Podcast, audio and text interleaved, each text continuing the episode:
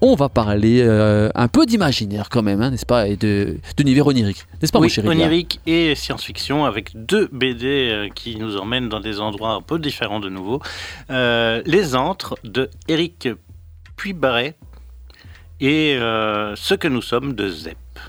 Zep étant, faut-il le rappeler, le dessinateur de, De Titeuf. de quand même, quand même. C'est très bien Titeuf. donc- ah oui, tu trouves? Ouais, c'est vraiment cool. C'est vrai? en fait. Ouais, ouais, ok, ok, ok, ok, ok, je vais rien dire, je vais rien dire. Non, je vais rien dire, je vais rien dire. Commençons par les antres. Commençons les Alors, antres. les antres, euh, très très beau dessin. Très très beau dessin, je un confirme. truc euh, à la peinture, euh, entre des toiles, peinture à l'huile, crayon, des couleurs directes, euh, un truc hyper fantasmagorique, euh, avec plein de personnages de la pop culture qu'on retrouve. Et en fait, un euh, jeune garçon euh, passe entre le monde des vivants et le monde des morts. Il est emmené par le passeur. Normalement, le passeur doit lui faire une ligne, euh, pas une ligne de vie, mais une ligne de mort. Mais apparemment, Mais comme il n'a pas de poids, il s'envole et le passeur n'a pas l'occasion de faire la ligne. euh, Ce qui fout un peu le bordel dans les antres et on ne sait pas très bien où il va aller, ce qu'il doit faire. Et donc il vole de. euh, d'enquête, enfin de, de- c'est un peu ballot quand même que ce passeur euh, est, est si handicapé que ça pour pas faire de ligne. Mais il le fait normalement. Euh, et donc c'est une âme libre en fait, qui, qui n'a pas encore été définie de où elle doit aller, de comment. Euh, alors j'ai vraiment été très attiré par les dessins. Bah, clairement, qui le serait pas, franchement, c'est enfin, des planches, son truc, hein, c'est incroyable. Enfin, il y a euh, le détail des couleurs, euh, les traits, enfin, c'est super beau, quoi. Mais, mais au niveau du scénario, j'étais un peu perdu. Je trouve que c'est trop arty. Euh, mais c'est un premier tome, donc il lance beaucoup de choses, mais il répond pas assez à d'autres à mon goût. Euh, Quand tu dis arty trop fouillis, du coup, c'est ça que tu veux dire? Et même oh, dans le scénario et même dans les dessins. En fait, c'est un très très bon illustrateur, Mhm. Mais en fait, en, en bande dessinée, ce qui est important, c'est aussi l'art de la narration et du exactement. découpage. Et parfois, je trouve qu'on s'y perd un peu.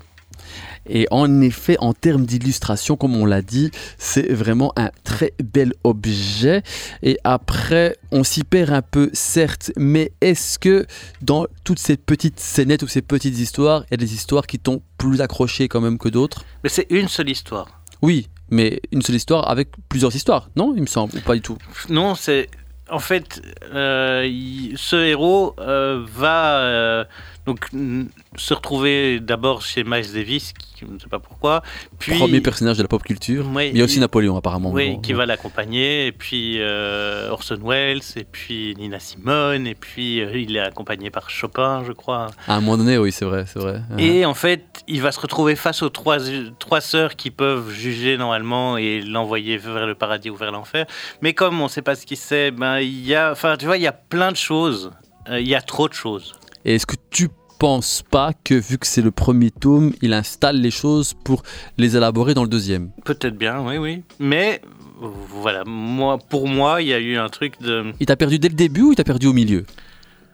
Ou, ou vers la fin? Dès le début. Ah, dès le début? Ouais. Ah, c'est quand même chaud quand même. Ben, C'est quand même chaud. Alors du coup, euh, petite question, parce que moi, à la première vision, j'ai eu cette impression. Est-ce qu'on peut euh, comparer légèrement ce premier tome un certain personnage qui se nomme le Petit Prince oui, d'ailleurs, euh, sur le site de Delcourt, de Delcourt, ils disent un univers à la croisée du Petit Prince et du Roi et l'Oiseau. D'accord, donc je, je comprends pourquoi j'ai eu cette impression-là. Oui, en plus, le, le héros est blond. euh, Oui, c'est vrai, c'est vrai, j'avoue, ça va, ça m'a un peu titillé. Du coup, du coup, on peut dire que quand même, il faut y jeter un œil parce que visuellement, vous serez vraiment, vraiment accroché. Et après, à vous de décider, en l'ayant testé en librairie, par exemple, en ayant lu quelques, quelques, quelques pages, si vous voulez aller plus loin et l'acheter. L'achat du- est de combien, du coup? Alors, Alors, je rappelle que Eric Puis Barret est euh, le dessinateur et scénariste de cette BD. Euh, le- les Antres, volume 1, L'homme sans poids, sorti chez Delcourt. Oui, et donc ça coûte euh, 15 euros. 15 euros, ça va, ça va. Oui, pour, oui. Pour, euh, pour en plus euh, le bel objet que c'est, ça va. Ouais, et donc euh, Puy Barret a fait pas mal de livres pour enfants, euh, et puis plein d'autres choses, euh, illustrateur, euh, dessinateur de BD. Il a quand même une grosse euh, bibliographie à son actif. Alors le petit speech avant de passer vers l'autre BD. Je m'appelle trois petits points. Au fait, comment je m'appelle? Depuis quelques heures, je flotte dans l'air. Je crois que je ne pèse plus rien. Le moindre, la moindre brise m'emporte. J'ai atterri sur une île de fous furieux qui disent que je suis mort. Ils me parlent de paradis, d'enfer, d'une troisième région bizarroïde. Moi, je vous le dis, l'enfer, c'est les antres. Les antres, c'est la région en question. Affaire à suivre du côté de cette BD. On passe chez Monsieur Zeb qui nous parle de ce que nous sommes. Oui, et c'est superbe. Alors, euh, là, on parle vraiment d'un truc où tu es enthousiaste. Oui, bah Zep, déjà, euh, quand il fait du dessin réel, j'aime bien, euh, je dis, j'aime bien Titeuf, Mhm. mais il fait aussi des BD pour adultes. Donc, Ouais. quand il fait de la BD adulte, il change son style de dessin, il devient sur un dessin très réaliste, et c'est assez souvent bien réussi.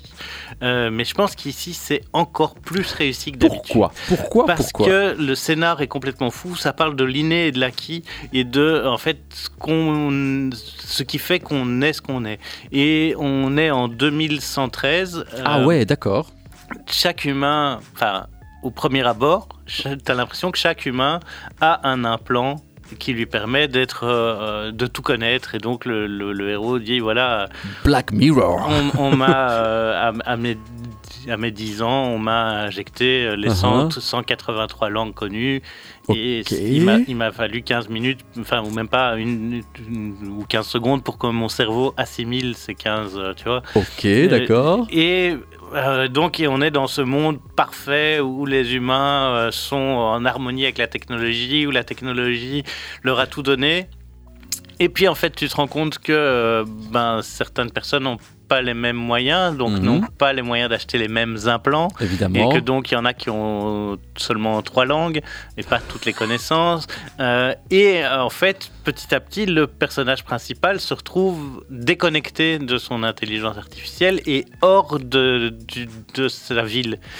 Où en fait les gens vivent sans technologie et sans électricité parce que tout est utilisé pour ces riches qui ont des super implants. Ouais, donc euh, en- en- encore une fois, c'est le côté euh, les bourgeois et les pauvres, quoi. Oui, en mais bas, à- en haut. avec un, un côté sur ce que, ce que ça amène de- de- d'avoir cette connaissance, de, de- com- comment on gère ce truc-là. Enfin, c'est euh, un récit très touchant, je trouve. euh, et en même temps, le, le style euh, du dessin, les, les couleurs très très douces dans des bleus, des rosés, on est sur un truc très très soft. et, Enfin, euh, ça m'a beaucoup beaucoup beaucoup plu. Et ancré dans l'actualité au final, Ouais, puisque c'est un truc de. c'est- limite un, un récit sociologique par Ouais. rapport au fait que euh, les pauvres nourrissent les riches, enfin, tout ça, tout ça.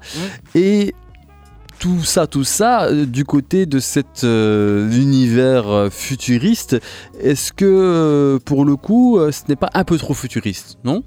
Non, parce que, en fait, c'est ça qui est fort, c'est que il arrive avec un truc aussi futuriste à parler de, de relations humaines D'accord. et de, de ce qui fait justement ce que nous sommes. Qu'est-ce qui fait que on est, euh, on est ce qu'on est Est-ce que c'est nos, appr- nos, nos- nos appris Et du coup, euh, il va quand même rencontrer une femme. euh, alors, il a eu des aventures euh, sexuelles euh, folles parce que euh, avec ses implants, il peut se transformer en animal et euh, C'est ce que je vois là. C'est ce que j'allais te dire. J'allais te dire, la- le côté dénudé, euh, ça va, ça Ouais, va. ça va, Ça, c'est euh, géré, c'est géré. Mais, euh, mais justement, il va embrasser une fille pour la première fois.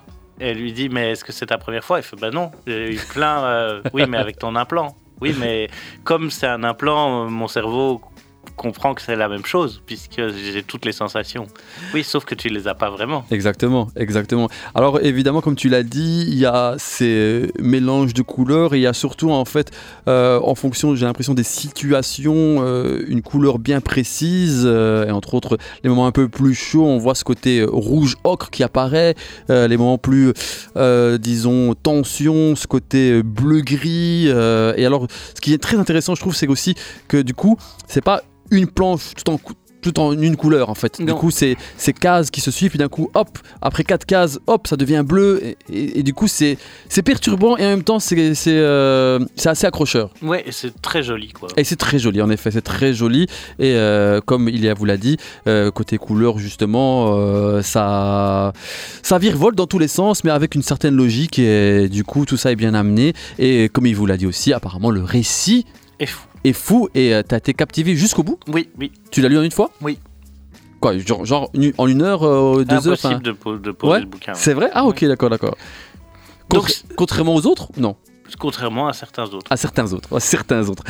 Combien coûte ce, ce, cher bouquin 20 euros, sorti chez Rue de Sèvres, scénario de Zep, dessin de Zep. Un peu plus cher quand même. Hein ouais, mais bon. Euh, oui, oui, oui c'est vrai, c'est vrai, j'avoue, j'avoue, bonne, j'avoue. Bonne bête, 88 pages. Oui, voilà, j'avoue que c'est une bonne bête, c'est vrai, c'est vrai. Qu'est-ce que la, la baleine a à faire là-dedans? Eh bien, c'est son, euh, cette capacité justement à être euh, ou vivre des expériences folle grâce à son implant. Et donc de nager avec une baleine, euh, de se faire attaquer par un requin, mais parce de, que, de, survivre. C'est parce que je précise pour les auditeurs qu'on voit la baleine en quatrième de couverture et donc du coup j'ai voulu en savoir plus. Je t'avoue que avec la baleine et avec euh, la couverture, à un moment donné je me suis dit est-ce que c'est un remake du Grand Bleu? Mais bon, ce n'est pas ça, heureusement d'ailleurs, c'est beaucoup plus que ça. à faire à suivre Zeb qui va peut-être me réconcilier avec lui puisque moi personnellement je ne suis pas fan de Titoff, donc voilà.